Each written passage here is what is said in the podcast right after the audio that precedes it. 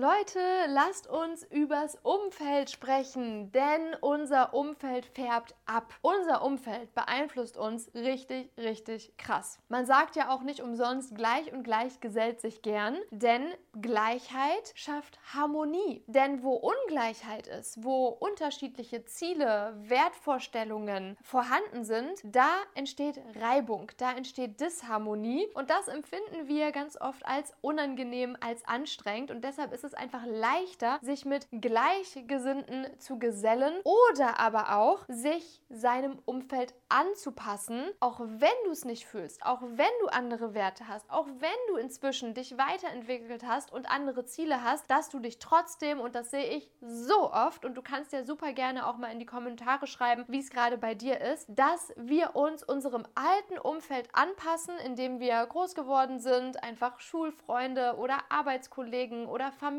einfach um diese Harmonie, diese Gleichheit zu bewahren und nicht Reibung, Disharmonie zu erzeugen, weil wir uns verändert haben. Und das ist so, so schade, dass wir diese Reibung, diese Disharmonie vermeiden und hält uns ja zurück, zieht uns in den Sog der Vergangenheit und hält uns davon ab, über uns hinauszuwachsen, unser Potenzial zu entfalten, unsere Ziele zu erreichen, uns zu verändern. Und vor dieser Reibung haben so viele Angst, wenn es um das Thema Umfeld geht. Und ich möchte dir heute gerne mitgeben, dass es einfach extrem wertvoll ist, diese Reibung zu erzeugen. Stark zu sein, dich zu zeigen mit deiner neuen Meinung, mit deinen neuen Zielen, mit deinen neuen Wertvorstellungen und dein Umfeld zu challengen, nachzudenken, mitzudenken, mit dir in die Diskussion, in den Austausch zu gehen und nicht so dieses Gleiche immer weiter beizubehalten, zu bewahren, beizubehalten. Das ist langweilig und so entsteht keine Entwicklung. Sei derjenige, diejenige, die vorangeht. Sei derjenige, diejenige, die deinem Umfeld zeigt, was möglich ist, dass mehr möglich ist. Ja, spreng die Grenzen, spreng die Glaubenssätze, nicht nur von dir, sondern auch direkt mit von deinem Umfeld, indem du du bist, dich zeigst und vorangehst. Und am Anfang wird das vielleicht unangenehm sein und dein Umfeld wird das nicht verstehen, weil alles, was neu ist, ist ja auch irgendwie unbekannt und alles, was unbekannt ist, macht uns auch irgendwie so ein bisschen Angst. Und deshalb bleiben wir so oft ja auch beim altbekannten,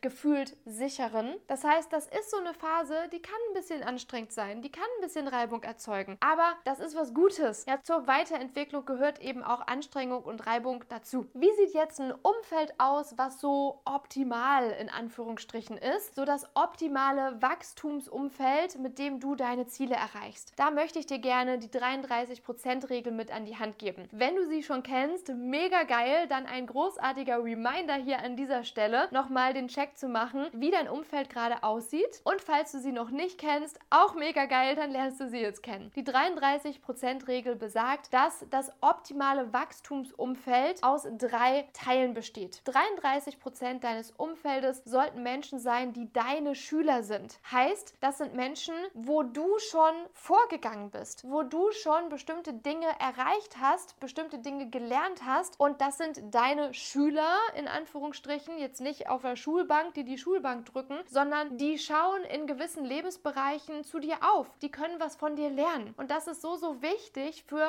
dein Wachstumsumfeld, dass du dich eben nicht fühlst, als wärst du jetzt so das Schlusslicht und alle sind nur besser als du, sondern dass du eben auch ein Drittel Menschen in deinem Leben hast, die was von dir lernen können, wo du die Mentorin bist, der Mentor bist, der Lehrer bist und ihnen was beibringen, ihnen was mitgeben, ihnen bei was aushelfen kannst. Das gibt dir Selbstbewusstsein, Selbstvertrauen, Selbstsicherheit und du siehst dich einfach viel mehr in deinen Bereichen als Experte, Expertin. Das nächste Drittel sind Mentoren. Das heißt, ja, wir kehren den Spieß jetzt um, genauso wie du für manche Mentor bist und manche deine Schüler sind, genauso brauchst auch du in deinem Wachstumsumfeld Menschen, zu denen du aufschauen kannst, die deine Ziele bereits erreicht haben, die schon drei, vier, fünf, sechs Schritte weiter sind als du, an denen du dich orientieren kannst. Menschen, von denen du lernen kannst. Vielleicht kennst du das Sprichwort, wenn du der Schlauste im Raum bist, bist du im falschen Raum. Verlass den Raum. Du willst nicht der Schlauste im Raum sein. Du willst auch Menschen haben, die weiter sind als du, weil es hört doch da nicht auf. Es gibt doch immer noch mehr zu lernen und zu erleben und zu wachsen und zu erkennen und zu realisieren. Also zumindest in meiner Welt macht das einen großen Teil des Lebens aus. Nicht um irgendwann irgendwo anzukommen, sondern einfach um des Wachsens und des Lebens und des Lernens und des Erfahrens willens. Und natürlich, falls du bestimmte Ziele hast, auch um deine Ziele zu erreichen. Denn wenn du Ziele hast und du hast niemanden in deinem Umfeld, der diese Ziele schon erreicht hat, schlechtes Zeichen. Ich meine, wie willst du da hinkommen? Es braucht einfach zum Beispiel, um ein Business aufzubauen, zum Beispiel, um Bodybuilderin zu werden oder um abzunehmen, braucht es einfach Outer Guidance. Das heißt Guidance, Input, Inspiration, Ratschläge, Wissen, Weisheit, Erfahrung von Experten. Du musst das Rad nicht neu erfinden. Was ist jetzt das letzte Drittel?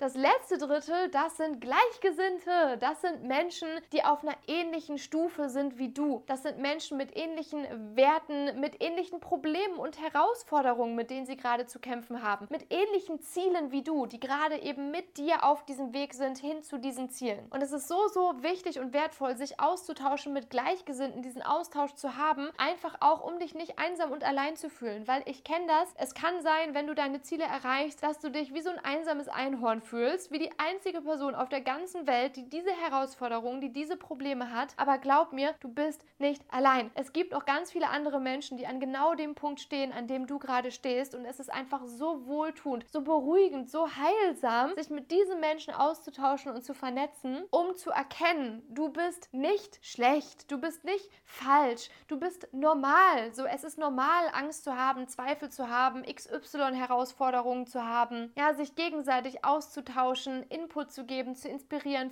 füreinander da zu sein. Das ist einfach so wertvoll, um seine Ziele zu erreichen. Also mach mal den Check mit der 33%-Regel. Wie sieht gerade dein Umfeld aus? Wo, in welchem Drittel hast du vielleicht noch Nachholbedarf? Brauchst Schüler, brauchst Mentoren, brauchst Gleichgesinnte in deinem Leben? Und natürlich jetzt im nächsten Schritt nicht nur die Erkenntnis, sondern wenn du zum Beispiel keine Mentoren hast oder keine Schüler hast oder keine Gleichgesinnten hast, frag dich, wie kann ich jetzt dafür losgehen, dass ich mein Umfeld verändere? Was kann ich tun, um mir Mentoren in mein Leben zu holen? Was kann ich tun, um mir Schüler oder Gleichgesinnte in mein Leben zu holen? An welche Orte kann ich mich begeben? Online und offline, kostenfrei oder bezahlt, um mir einen Mentoren einzukaufen, zum Beispiel. Oder um online an Orten zu sein, wo ich Schüler oder Mentoren oder was auch immer habe. Also frag dich direkt, wie kannst du das jetzt anwenden auf dein Leben, um dein Umfeld ein Stück weit mehr zu einem Wachstumsumfeld zu machen. Wenn du bis hierhin gehört hast, dann schreib mir super gerne auf Instagram, was so dein Key Learning, dein Golden Nugget aus dieser Episode war. Ich freue mich richtig doll von dir zu lesen und schick dir ganz viel Liebe und Kreativität und Einfallsreichtum rüber, wie du dein Umfeld zu einem Wachstumsumfeld machen kannst. Bis dann!